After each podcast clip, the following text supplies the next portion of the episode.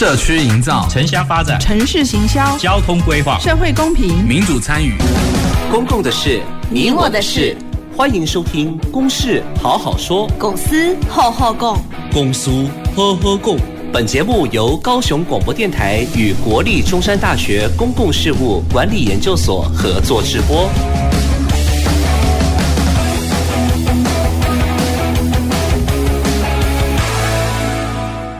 仪式的问题哈，因为我们大家都知道美浓是客家庄哈，而且其实是一个很活跃的客家庄哈。美浓其实有很多呃，我们台湾重要的社会运动哈，在美浓其实都是很重要，扮演很重要的角色。好，所以呃，其实也我也特别刚好这个有机会哈，跟子云哈，他在我们公司所是我们的博士生，呃，他其实也写了写了一本这个呃返乡的妹仔哈这本书，就是在记录美浓的。呃，一些年轻女性哈返乡的这样的一个故事，好，那也因此，其实我对于美农的女性哈，一直觉得很好奇哈，也觉得很值得介绍给大家哈，分享给大家他们。年轻一代的，好，在美农做的一些呃小小的改革，哈，小小的撼动，哈，所以我们今天呢，就是刚好在春节过后，哈，邀请他们来跟我们谈一谈，哈，从一个呃年轻一代的角度来看看我们的这很多。呃，比较父权的传统哈，是不是在逐渐的在松动哈？以及呃，我们的这个女性哈，在返乡的女儿们哈，都做了些什么，好让这样的一个改变可以更快哈？所以，我们今天邀请了三位美农的女儿来到现场哈，他们有两位真的是刚刚塞车哈，从美农赶来哈。哦，我就先介绍他们，也请他们简单的呃自我介绍哈。第一位我呃，我们是邀请到美农有间书店的负责人哈，朱玉萍，玉萍。大家好，听众观众大家好。要不要自我介绍一下？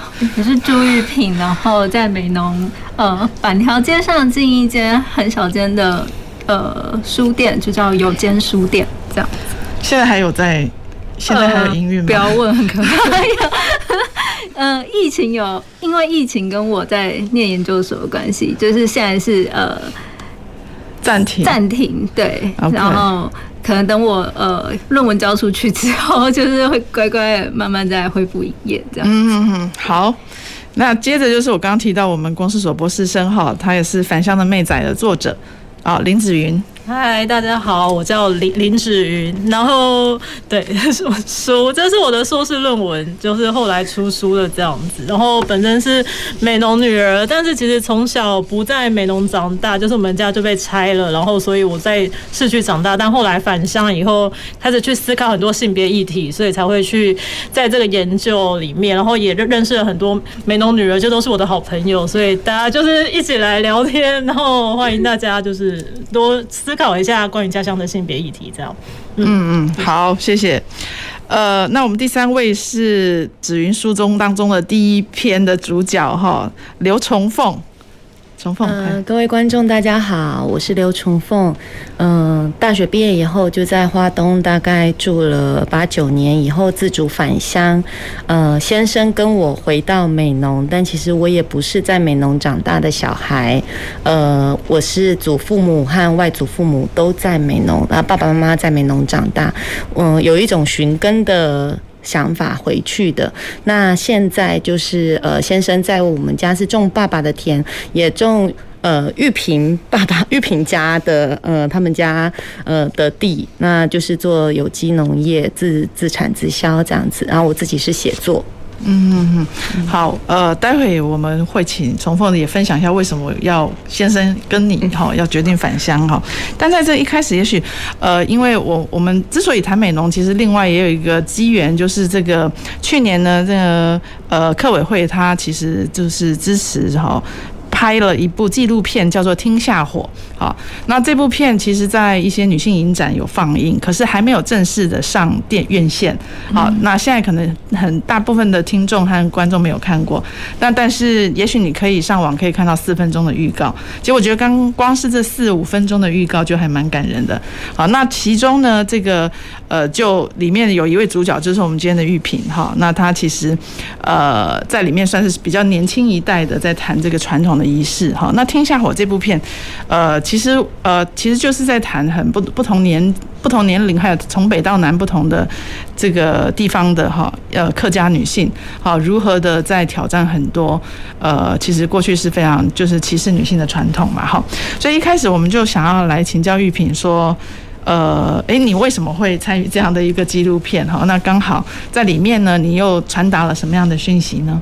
嗯，好，呃，一开始是二零二零年的时候，就是客委会的客发中心，就是客家文化发展中心，他们就是为了一个议题，就是呃，他们要提倡性别平权与多元文化。那时候刚好也是呃。呃，同志婚姻、同性婚姻通过，所以那时候想要在客家文化里面再去提倡这个性别平权，所以在呃，他们就办了一个客家记忆的社会变迁与性别平权座谈会，然后请我去做短讲，这样子就是一个田野报道者的角色，然后我那个短讲其实因为不断压缩，大概只有讲个五分钟，然后五分钟。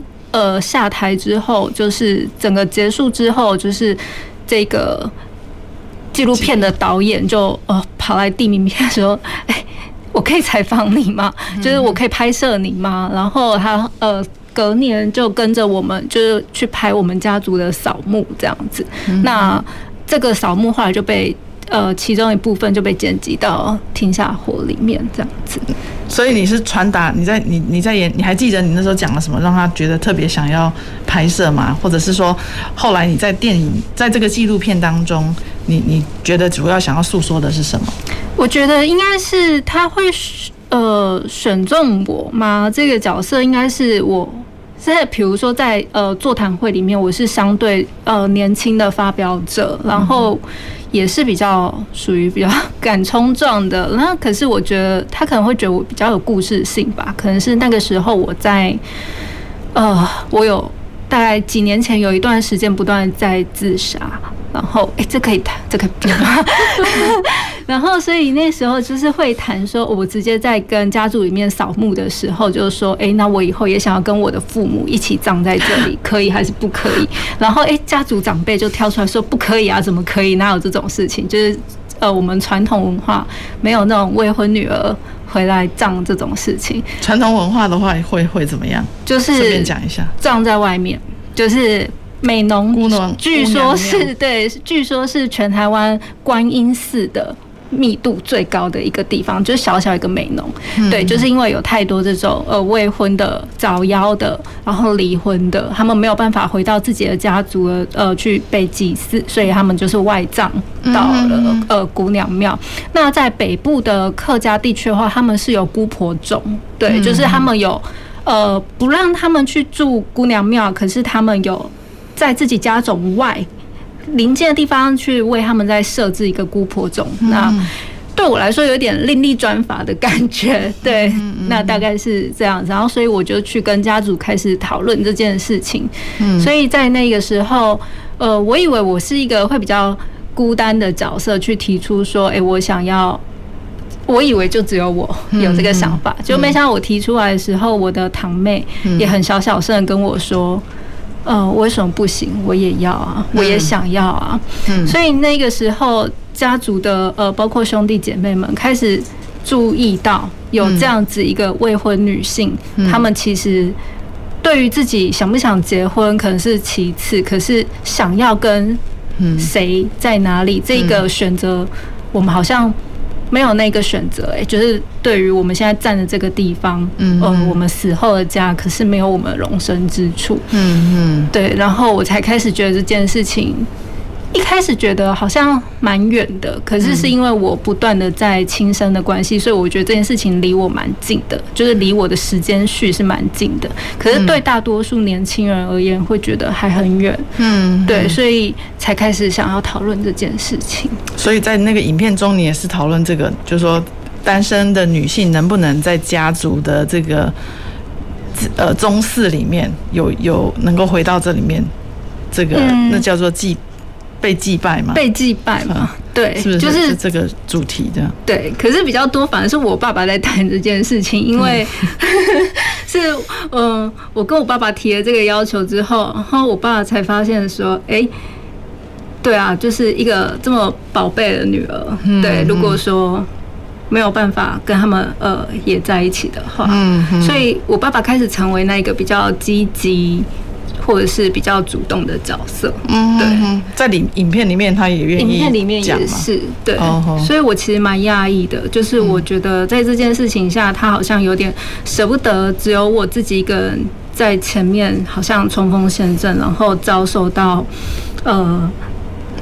大家族。家族的，那我觉得这件事情，我觉得我可以理解，就是传统守守守旧跟传统，比如说这部影片，潘老师有问我说：“诶，呃，拍完纪录片之后，家族长辈有什么反应？”这样子，嗯，其实还是会有一些长辈想要，呃，会跟我说。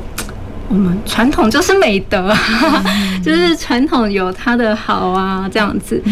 那我可以理解他们想要传统、想要守旧，是因为他们有集体多数可以跟他们一起分担这些责任，他们不是自己一个人去承担这些哦，打破规则这样子的一个责任压力。可是你去冲撞那一个少数的人，你就是要去承担，就是少少几个人就去承担这些压力，所以。不是每个人都有那些资本 去去扛住这些压力的，所以我觉得我可以理解这些长辈们为什么呃想要呃趋吉避凶，对啊。所以后后来爸爸就开始跳出来帮我，然后弟弟也跳出来帮我，甚至弟弟还蛮感人的，他就说呃我我绝对会把你刻上去，你不用担心，我们家的墓碑。我就说啊如果。呃，他们又把我名字去掉，我弟说我就再磕。我说他们如果再去掉，我就再磕，就比谁看谁有，就是有时间有钱，我们就愿意为这件事情投注这些时间、经济成本在这里。对对对，我觉得弟弟这件事情在有一次在总图也是邀请我分享这个，有一个下面读者就眼泪就是快要喷出来，他就说，对他听到弟弟这件事情，他觉得很感动，这样子，对对。所以其实一般呃，可能年轻人会觉得说，呃，其实进不进家里的庙，就是大家可能会觉得这种事情现在还这么重要吗？可是我记得你在里面这个影片的预告有说说，这这是一个门票的问题，不是说你真的要进去，而是当你连进去的资格都没有，是等于没有被剥夺选择权的问题。对啊，我觉得是，就是你管我要不要进去，可是你这个选择权利要给我，嗯，对，这才是平权。不是吗？这跟同婚是很类似的嘛，哈，你不用管他要不要结婚，但是你连你不能说先就禁止他有这样的权利。好，所以这个刚刚玉萍提到，就是一个呃单身女性，她呃有没有一个基本上就是说他连留跟家人葬在一起哈，或者在家里的家庙可能都没有这样的权利，这个很明显的歧视嘛。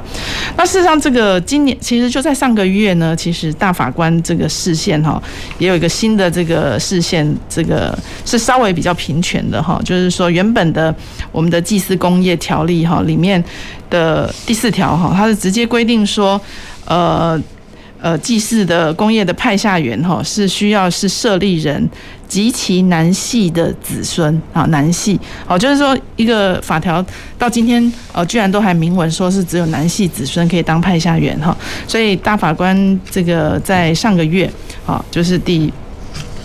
呃，这是第几条哈？就是总就是说宣布他这个是违宪哈。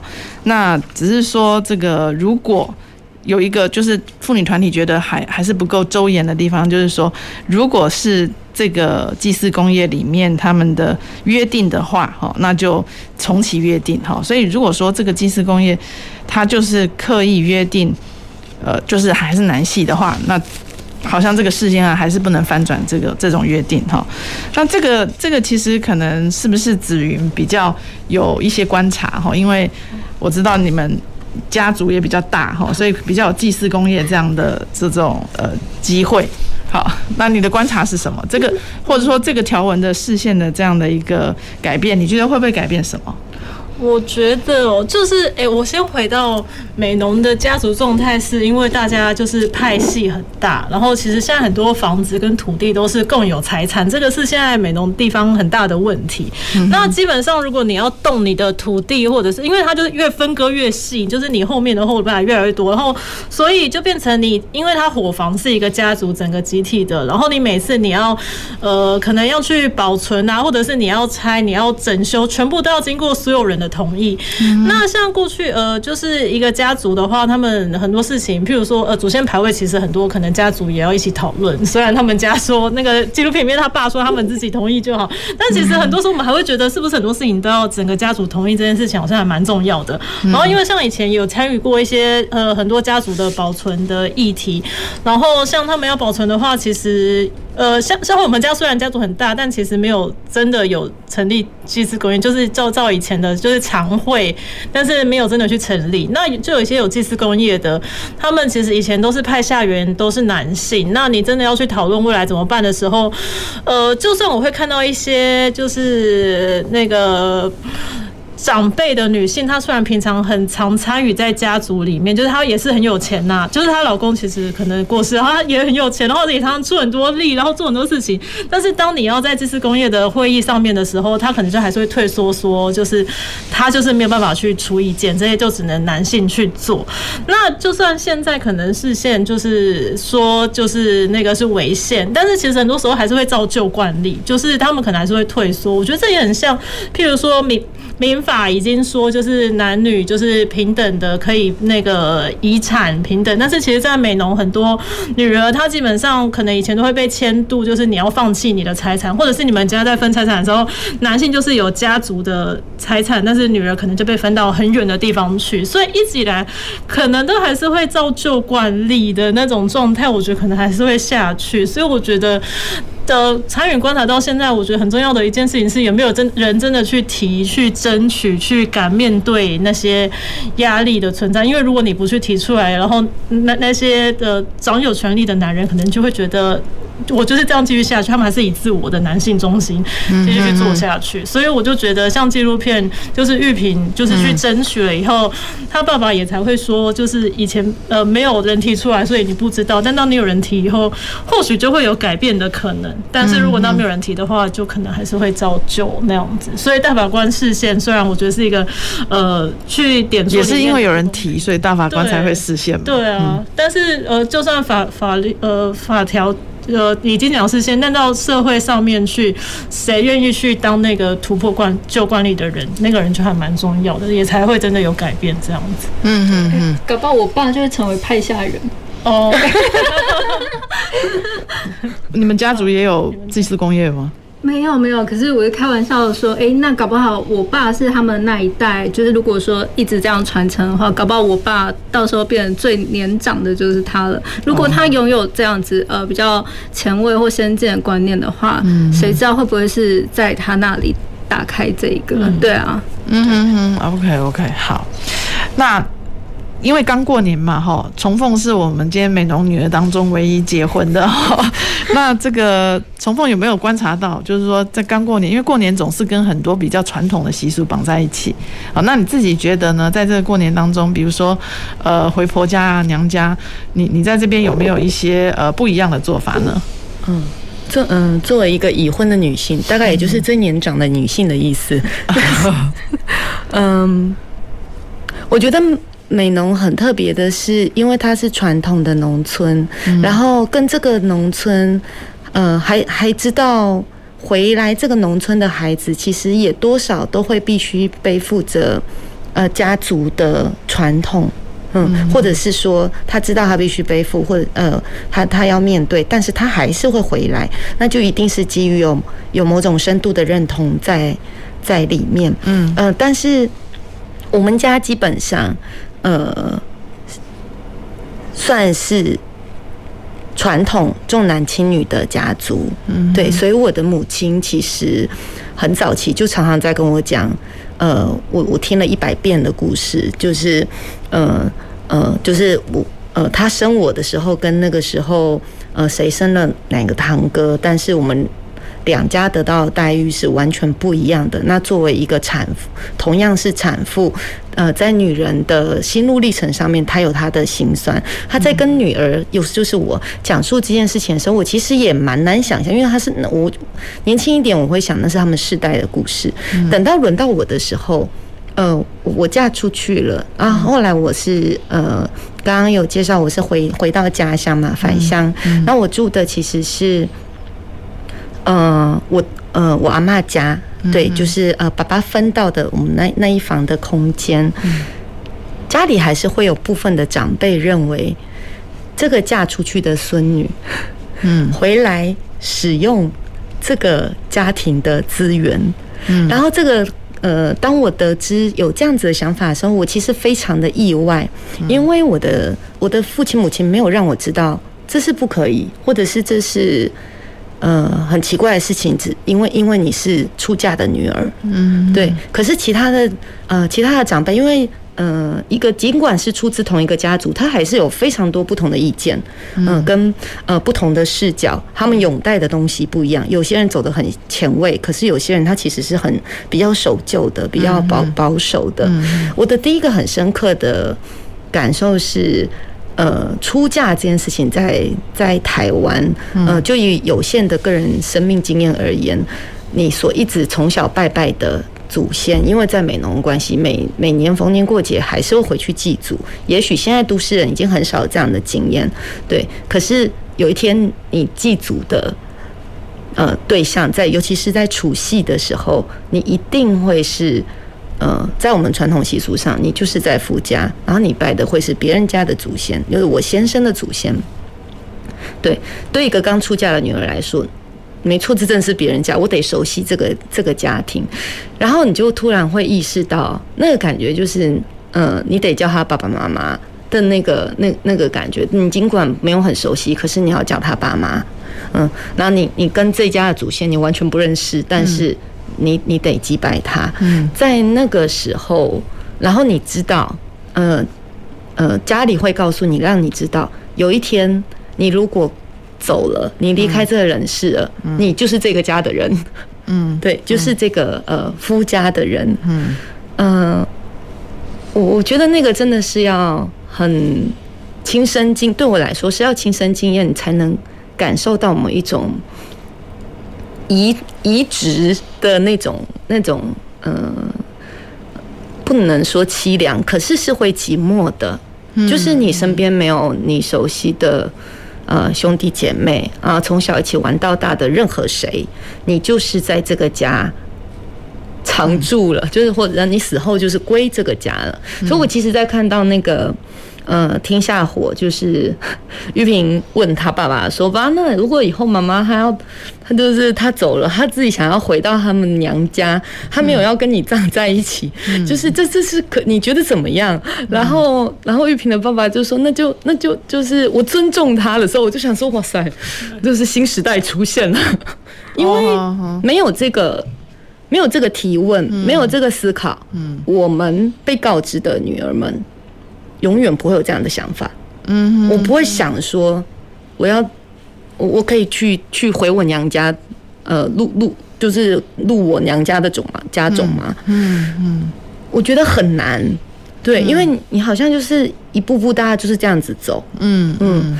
嗯，所以你也是看了这部纪录片才想到这个问题吗？还是？对啊，哦，就像是。没有人提出从母姓，我不知我就是生下来就是姓刘啊，对啊，我是呃我爸爸姓刘，我生下来就是姓刘，我不会我不会去想说我要不要跟我妈姓啊，嗯嗯，就是要要要嗯要有人。对于听话的女儿，我算是乖巧的孩子，嗯，对于听话的女儿来说，我就是这样子跟着，嗯，那时候就是呃，其实《天下火》里面我我我有一个很感动的。我没有意识到我的情绪，但我觉得有可能跟自己已婚有关系。嗯，就是你知道，呃，你你是你不是原生家庭家里面的人，有一天你的名字不会刻在那里。嗯，对，因为呃家里的祖堂就是在就在我我住的地方的旁边。嗯，你常常就是看的那个祖先牌位，它全部都是男性的名字，真的就是这个家族里面是没有女生是不是刻什么如人？嗯，对。啊，嗯，哦，男性跟他的太太，对对，嗯，是，就是会觉得好奇怪，为什么会有这么大的差异？消失了，他们的名字消失了，嗯，然后留下来的记录，嗯嗯嗯，就然后那时候，呃，玉萍对家里提出了这个提问，嗯，然后其他的男孩子附议。都是他的堂兄弟姐妹，都是很年轻的人。嗯，嗯那个堂妹，我的我我很意外，自己的反应是在那个堂，他他说他堂妹走出来说，为什么不行？我也想要啊，很小声的时候，嗯，我的眼泪就 嗯嗯嗯是还呃蛮激动的流下来，嗯，对，然后我有点意外，自己有这个强烈的反应，嗯，然后我那个强烈的反应是出自于。嗯，我们的未来真的是掌握在年轻世代的手里。嗯嗯，那我们有一天，我们也会步入传统。嗯，我们有没有勇气可以去拍案跟他说，你可以这么做？嗯嗯，或者是就是看着他们可以勇于翻新更新，然后我们怎么守护他们？就是呃，知道那个分寸，然后可以这样子继续往下走。嗯，我觉得那个是，嗯，传统跟一个新时代，它它它它融合的可能性。嗯哼，因为传统是很棒的，我们不可能没有传统。嗯哼哼，这是我学习到的。嗯，特别是我觉得是美农的女儿会。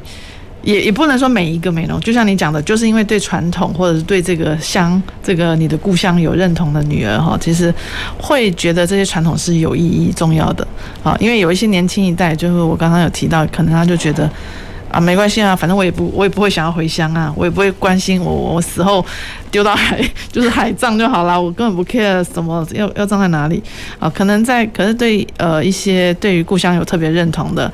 呃，其实他会看到传统的重要性，那也因此就看到说，那传统本身的这个性别的差别化的对待啊，其实就是对女性不公平的。好，所以也许这个是《天下火》这部片，其实大家你们刚刚才提到那么多让你们感动的地方哈。那我们呃，可能先这个在下一节的时候哈，要提到。要 要稍微再回到说，哎，为什么你们会呃，就是说呃返乡哈，或者说再回到故乡之后做些什么？好，因为像刚刚这个重凤你呃，我提到你没有你没有讲讲到的是说，哎，过年的时候你也是在呃，比如说出在夫家过除夕，对，好，那有没有想过说？其实你你返乡这件事情，带着先生回来故乡这个定居这件事本身也蛮就蛮颠覆了嘛，哈，嗯嗯是，所以可能我们再等一下这个休息过后，哈，来再来多听一下各位的经验。走进时光隧道。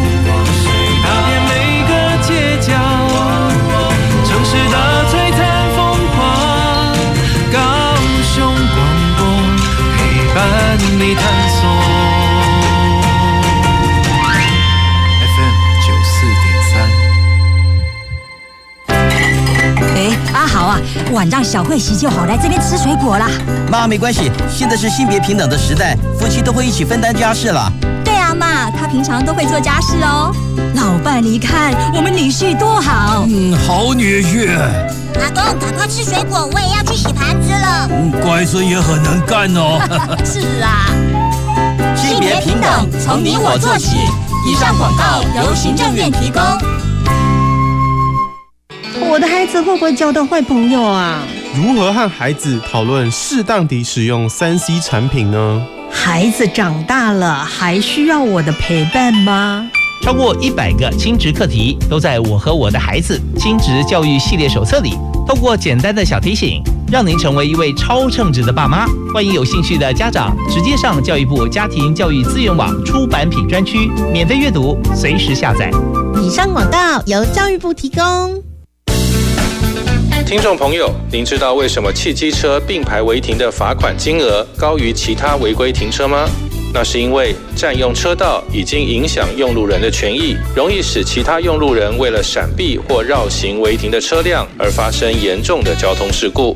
提醒您，停车时一定要将车辆停放到合法的停车处所，千万不要贪图一时的方便，任意并排违停，以免导致交通事故或违规受罚哦。大家好，我是高雄市政府新闻局长向冰河，欢迎继续收听用心陪伴您的好电台——高雄广播电台 FM 九四点三 AM 一零八九。我是吕军医师。接种 COVID-19 疫苗是预防感染、避免重症最有效的方法。接种后，请在现场观察十五分钟。如果曾因接种疫苗发生急性过敏反应，则要在现场观察三十分钟。接种后如有持续发烧超过四十八小时、严重过敏反应，或接种后二十八天内出现持续性头痛、呼吸困难、下肢肿痛或皮肤有出血点等，请立即就医，并告知曾接种 COVID-19 疫苗。有政府，请安心。以上广告由行政院与机关署提供。随时陪伴着你，你最好的默契，空中串联一起，分享点点滴滴。九十三，九十三，九十三，你最默契的电台。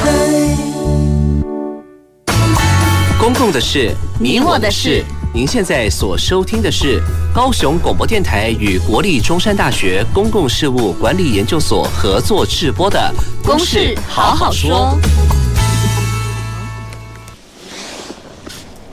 欢迎回到《公事好好说》。呃，我是今天的节目主持人，中山大学公事所彭渰文。我们今天邀请了三位美浓的女儿，哈，呃，朱玉萍、林子云跟刘崇凤来谈这个呃传统仪式。与他们现在能够在美农可能做一些努力哈，做一些改变。好，那刚刚前面一节我们提到了呃这部《天下火》这部呃纪录片呃还没有上映的哈，大家有机会等到它今年上映的时候，大大家可以呃去看哈，因为刚刚这个我们几位呃与与与谈人都提到都很感动哈。那我们就呃也在刚刚休息的时候就聊到哈，呃前面没有没有没有机会这个讨论到的问题，就是说像呃很多传统的仪式，如果说我们想要做不一样的话，会没有会碰到家庭什么样压力？好，所以我刚刚就问崇凤说，像这个呃结婚后哈婚后总是要除夕待在夫家这件事情。呃，比如说以我来说啦，哈，我自己其实就是呃去实就很努力的实践这个一年夫家一年婆家，嗯，那好像也没有遇到太大阻力。可是刚刚重凤好像讲哈，你可能会可以预见，你就会在面临家里的阻力，是不是？可以分享一下？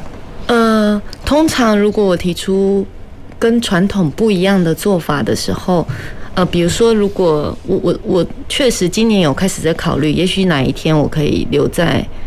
美农吃年夜饭，嗯嗯，那呃实实际上要要克服的问题，那个就先不想，只是想这个这个做法，嗯，有没有可能？嗯，但我第一个挂心的就会是我的母亲，她会觉得很对不起亲家，嗯嗯，就是他们家的女儿要求，就是除夕夜要留在呃娘家吃饭，嗯嗯呃这部分就会很需要跟。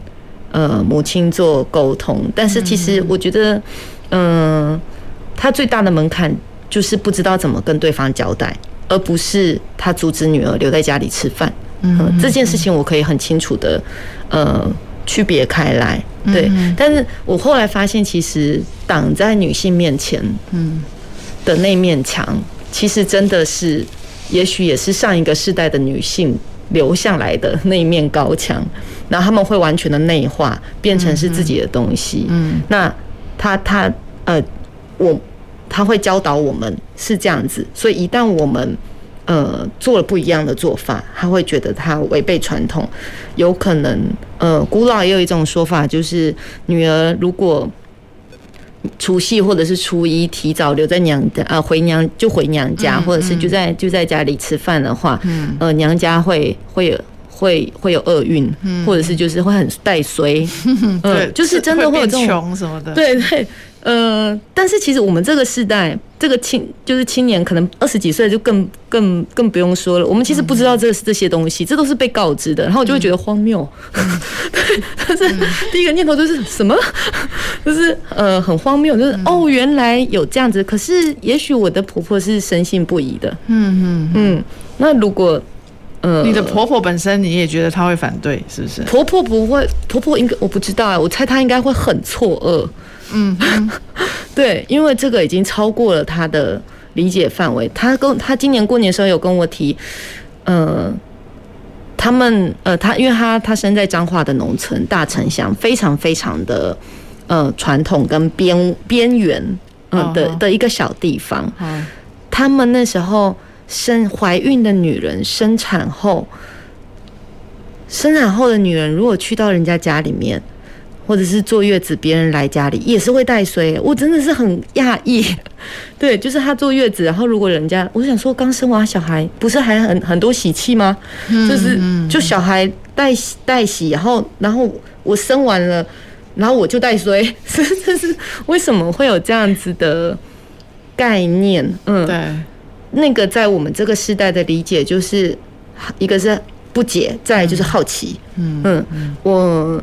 是什么东西创造了这样子的观念？嗯、然后这样子的观念在呃，我弟弟就是我们这个世世代的男生们，我先生他们也会觉得不是这样吧？嗯、呃，不会这样子啊。嗯、所以，所以事实上我，我我觉得世代是会翻转的，然后传统它是可以更新的，没有错。嗯嗯，好，我。我我们先把这这个这个像你们虽然两两位年轻的没有观察，没有需要挣扎说要不要回娘家，回娘家 或者是在在要去婆家或者是回娘家过除夕这件事，但你们观察到周边的人是怎么做的呢？或者说在美农的你们有没有有些不一样的做法有出现呢？还是说美农的这个传统就是让大家会还是很难，就是说可能就是说去挑战这个？子云你。我觉得呃，因为我妈妈是闽南人，而且她是都市，就台北都市人，她家都在台北那种。但是我爸爸是那种很美农中心思想那种，所以其实以前在阿嬷都还在世，跟爷爷在世的时候，基本上我们家就是妈妈就是非常压力之大，就是一定要遵守整个家族的那些东西。然后，所以其实到最近点，其实让我也很印象深刻是。呃，爷爷奶奶过世的时候，我妈说了，她自由了，这就就就是我整个被吓坏。然后，所以其实你就知道，她其实作为一个客家的媳妇，她一直以来，她其实也很讨厌回到乡下或什么的。嗯，爆她的料。很怕这些全部东西，然后所以他一直以来就是压抑了这样子近三十年，然后所以基本上最近过世了以后，其实我们家就是当然我爸还是最低就是要求说除夕一定还是要回去祭祖，然后妈妈还是一定要准备那些东西，但是爸爸也越来越可以去调试，因为我爸其实现在他，我就我有点 push 他变变成家族的那个管理人这样子，所以他好像也可以去掌握整个家族的事情呢，他才可以有更多呃让我妈妈。的那种弹性就会说，哦，其实不用做到那么怎样或怎么样。可是以前在阿妈他们都还在的时候，我妈就是非常的害怕所有事情，然后你也不可能就是，呃，以以前我爸甚至是他们要，呃，我妈娘家在台北要回去要回来，其实都不可能多留几天，就是一定要赶快赶回来给阿妈什么照顾他们这样子那种。所以到近年就是真的是可能过世以后才有那个弹性在，跟我们家才有可能去。做不一样的那种事情哦，所以说你你爸爸也有点现在可以来才来扮演一个改变的，对他有催生的角色，对，就是我们要去 push 他说，其实可以怎么做，可以怎么做，可以把一些案例拿去，或者是 我一直很想把那个纪录片给我爸看，就是有什么方法可以让他们看，然后去做更多改变这样子。对，哇，那玉萍功劳非常大哈。那玉萍你自己的观察怎么样？就是说大家有没有在做这这样的改变的？因为我觉得跟年轻一代，呃，老一代那个体力慢慢下降，然后年轻一代势必要去承担更多，包括家务分工。我觉得这些都会带入一些新的呃想法、做法，或者是去当有用有趣的方式去提出一些新的尝试。比如说客家人，就是我们从呃。前一天就要祭祀，那一天到年初一、年初二到年初三都是大家族的在吃饭嘛，早餐、午餐、晚餐。嗯，他们等于是眼睛一张开就开始在煮，不断的在煮东西，不断的在厨房忙。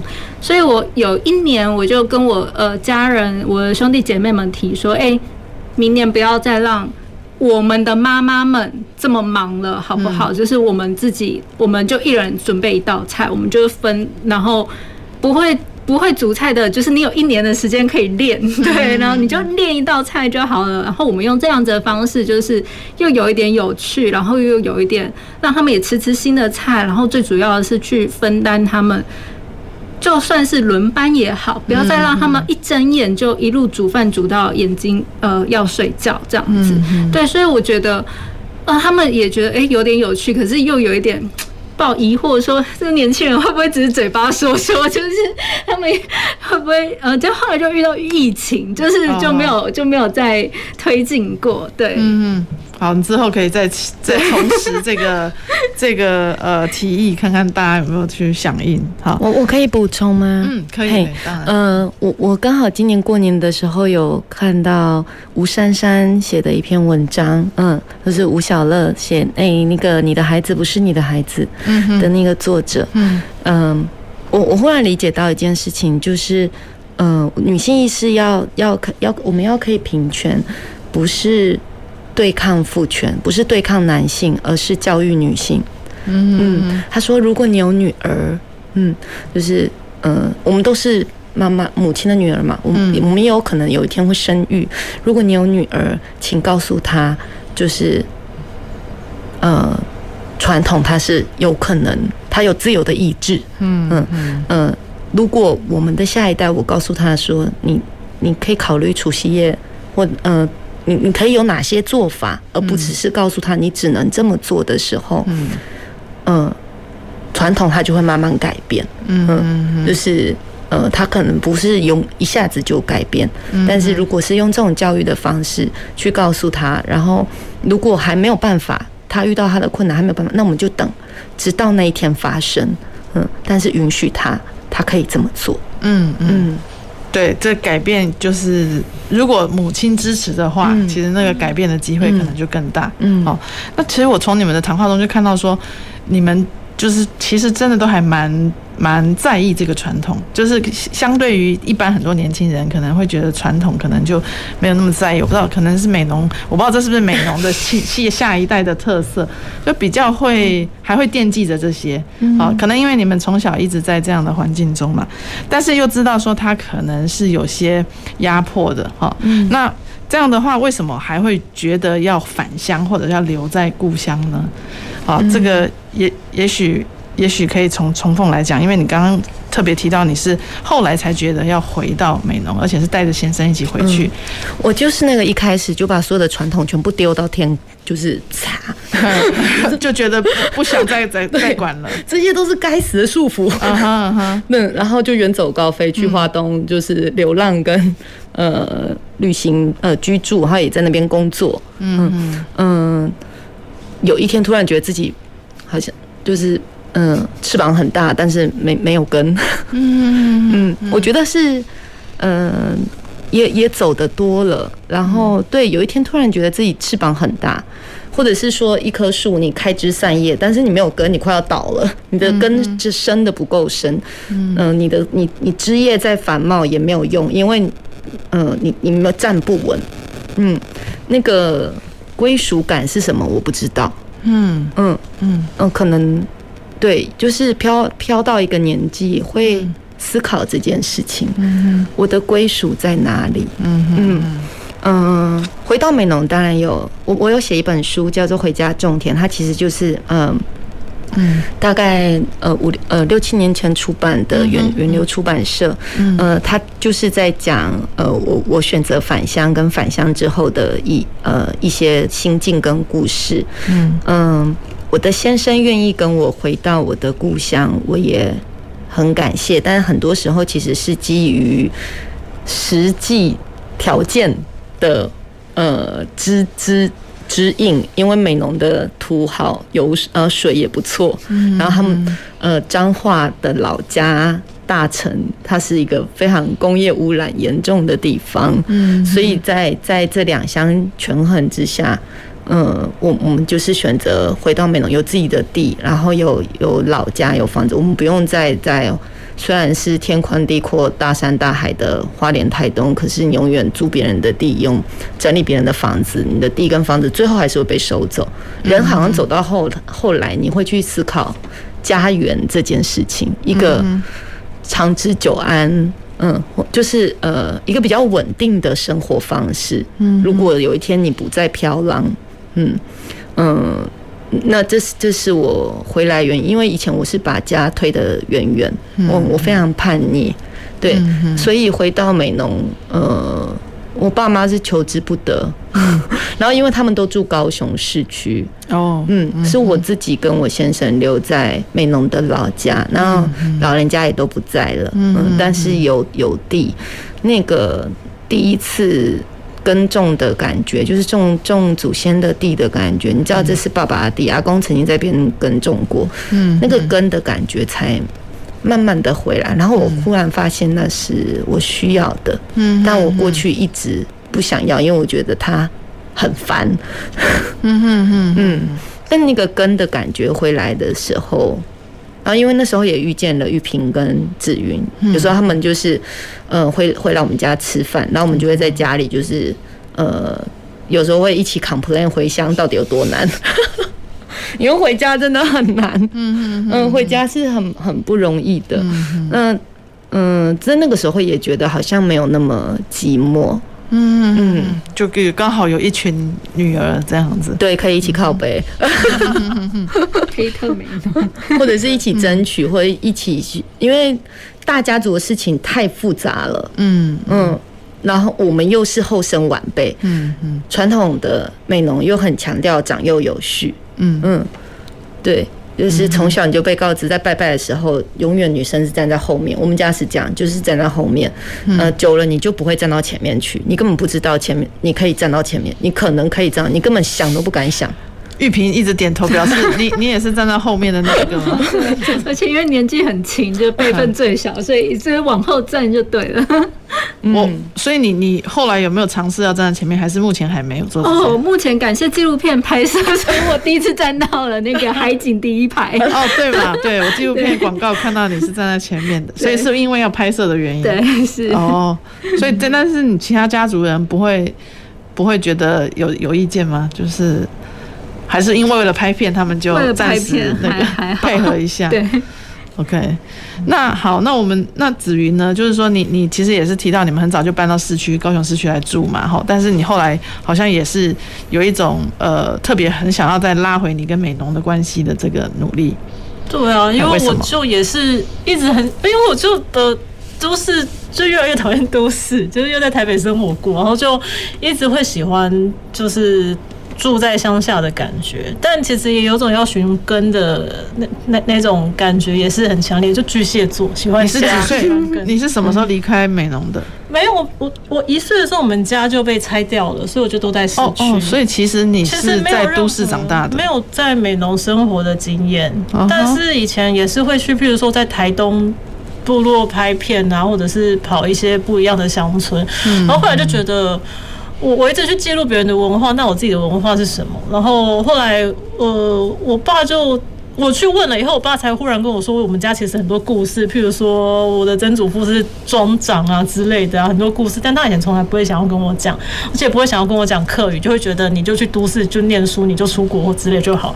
所以其实我后来才去发掘我们家，然后美浓原来那么多故事，然后其实我身体也有一些小时候回去的记忆，所以才用自己呃靠譬如说参加那个美容爱乡协进会的黄蝶季当志工回去。但因为我们家基本上。上没有实体空间可以住的地方了，所以我其实也还是在一直，因为我很渴望还是有那个真的可以空间可以住的东西，所以其实我现在还是一直在拉扯，就是想回去，然后但是还在重建或者是还在处理这些过程这样子，但是也我觉得也有部分是原因是因为很多，譬如说这些朋友或者是是一直以来美农很多社运的能量，有很多人可以去讨论做很多事情。我觉得这件事情也是蛮重要的，让我觉得可以在这个农村可以待下去这样子。嗯，对，然后归属感还是在农村。归属感，对对对，就是有这群人在，然后那个是一个舒服自在的状态。就是你在都市可能就是垂直的生活，就是在大楼，可是在那边你是一个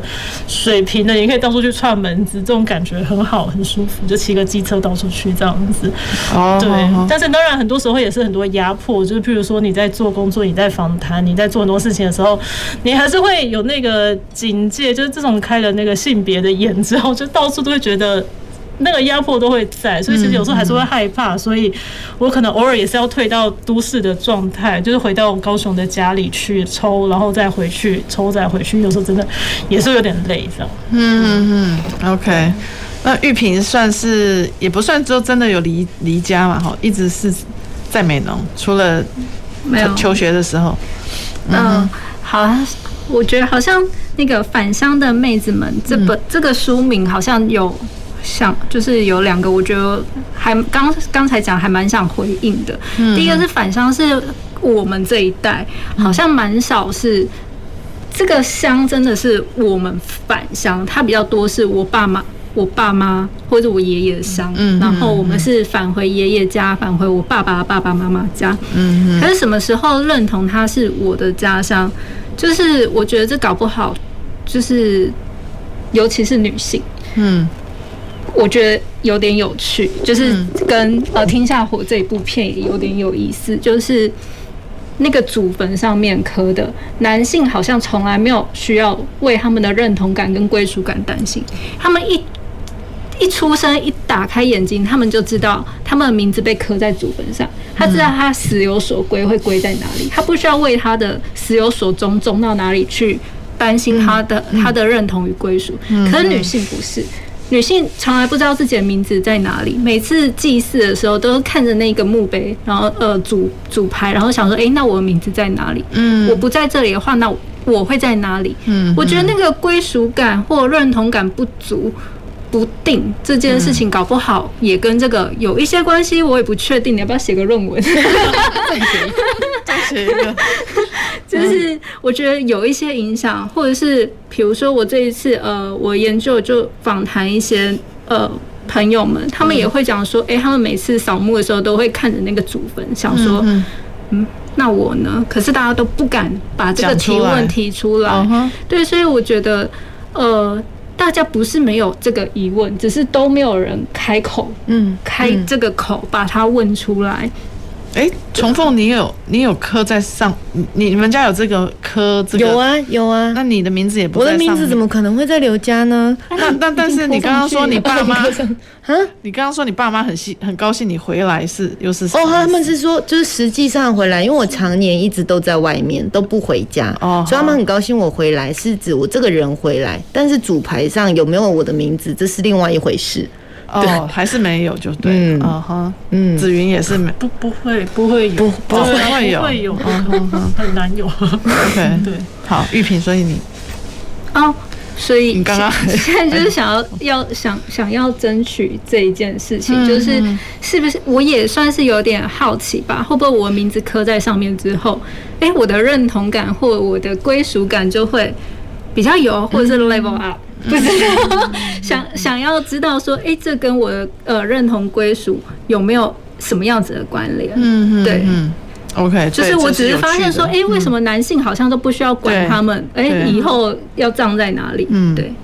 我的理解是因为你看到的名字，比如说我们家男生就是我弟，所以我一定可以看到我弟的名字。嗯，然后我就可以看到我堂哥的名字，我堂弟的名字。嗯嗯，所以你从小就知道这里只有。男生的名字，嗯，那呃，我我觉得相对来说，说于于是我们要争取，或者是我们要去思考，为什么没有这件事情？嗯，那相对于我后来发现，男生其实他也不见得是完全既得利益者。因为他们的责任跟压力很大，嗯嗯，我后来发现，嗯嗯，对，就是你可能从小就会被交代，你是长子，你是长孙，你是儿子，你要做什么，嗯嗯，对，呃，如果同样都是这个家的孩子，嗯，他应该是没有分男女的，嗯嗯嗯，不论是谁，只要你是这个家的孩子，对，你就会在这个名册里啊，嗯。嗯，这是我的理解，嗯哼，对，我也回应一下，有一些男性反而搞不好是他不想要被刻在上面，对，听起来有点荒谬，对不对？可是就是有呃，我呃，其中一个朋友，他就是说他是一个呃男同志，嗯，他说他不想他名字被刻在主牌上，因为那就。等于跟这个世界上宣告说，哎，终身未婚的他是个同志，所以他其实多么希望把他自己的名字从主牌上面拿掉，嗯，所以我才会觉得，哎，这个东西无论是想上主牌的，或者想从主牌上消失的，嗯，为什么我们都没有那些选择的权利呢？嗯，对，呃，的确哈，就是男性也不能选择他不要，女性不能选择他要，是的，嗯。所以你们有在你们在在这个私下的靠北的过程中，是其中一个议题吗？有没有就是说，或者说其他你们觉得想要想要改变的，会比较迫切想要改变的是什么？我觉得我们现在正在改变。如果现在的直播的这个当下，我们没有在餐桌上面讨论这个议题，因为它真的很深，嗯嗯，然后它也是很很根源的文化的东西。有时候你跟那个哪个朋友说什么神主牌，他们就是根本已经不知道，他们家根本没有这个东西了。你跟他说墓碑上的名字，他就说你在说什么？嗯，所以，呃，在传统思维的现在，呃，我我我我就我的记忆所及，这是我跟玉萍和子云，呃，第一次这样子讨论这件事情，就这么公开。嗯，对我来说，这就是改变。嗯嗯嗯，对，如果有有看到的话，引起更多的发现。对，我可以把这个呃实直播转给我的母亲或者是我妹，嗯、那也许就会去有一些效应。嗯嗯，你你们觉得返乡的这个返乡的女儿这个现象，哈，是是相对于是男生比较少吗？或者是说男生都会愿意待在待在待在美农吗？你没有看到这种年轻世代，还是说是差不多的吗？这个紫云也许问你的观察，因为你特别观察到女性的在美容嘛，那你有没有观察到男性？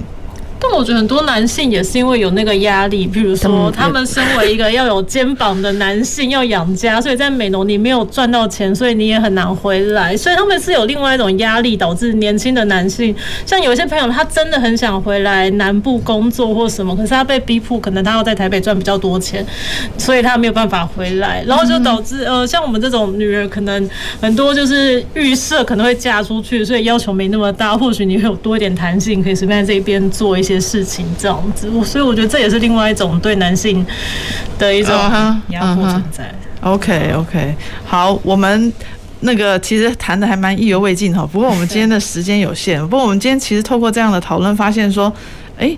其实，在如果我们要打破这些传统，其实也许男性也会非常支持哈，不会是只有女性，因为在这个呃我们所谓的这个父权传统各种仪式当中，其实呃女性感觉被排除，可是男性也感觉可能被迫承担了很多的责任。好，那我们今天很谢谢三位美浓女人哈，来跟我们稍微谈了一下这个仪式和传统仪式，跟其实大家是在意的，只是也许之前没有特别谈它。好，那未来我们有机会的话，可以再继续谈，也许。下次邀请美浓的男性呃儿子啊也来来分享一下。好，今天就非常谢谢三位来宾，也非常谢谢大家的收听和收看。下周一请大家继续收听《公事好好说》。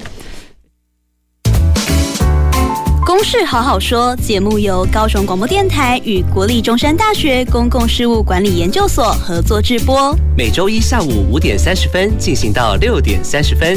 谢谢您的收听。